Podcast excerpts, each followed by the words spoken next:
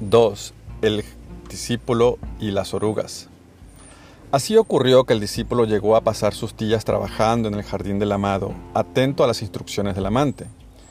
El jardín poblado de pájaros de hermoso plumaje que cantaban sin cesar la alabanza del amado y de mariposas de brillantes colores que jugueteaban entre las flores de manera que la espesura parecía resplandecer con un esplendor mayor que el habitual. Un día, pasaba el discípulo por el jardín cuando notó que las hojas de algunas plantas estaban raídas y agujereadas.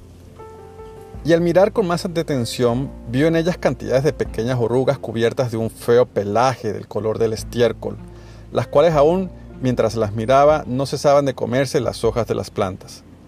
Al ver esto, le pareció al discípulo que esas orugas le estaban haciendo gran daño al jardín del amado, así es que las cogió una por una y las aplastó bajo su pie. En ese momento llegó el amante y, al ver lo que había hecho el discípulo, púsose a llorar con gran tristeza. Sin embargo, cuando le habló al discípulo lo hizo con dulzura y le dijo, Sé que has actuado así por ignorancia y buena intención, pero te digo que has redido gravemente la belleza del jardín del amado. Al escuchar esto, el discípulo se asombró mucho y quedóse lleno de tristeza. El amante entonces mostró al discípulo otra planta en la que orugas envolvíanse en capullos de seda. Había muchos capullos en los tallos de las hojas y, ante los propios ojos del discípulo, se partió uno y de su interior surgió una mariposa cuyas alas parecían un arco iris. Entonces cayó en la cuenta de cuanto, con su ignorancia, había dañado el jardín del amado.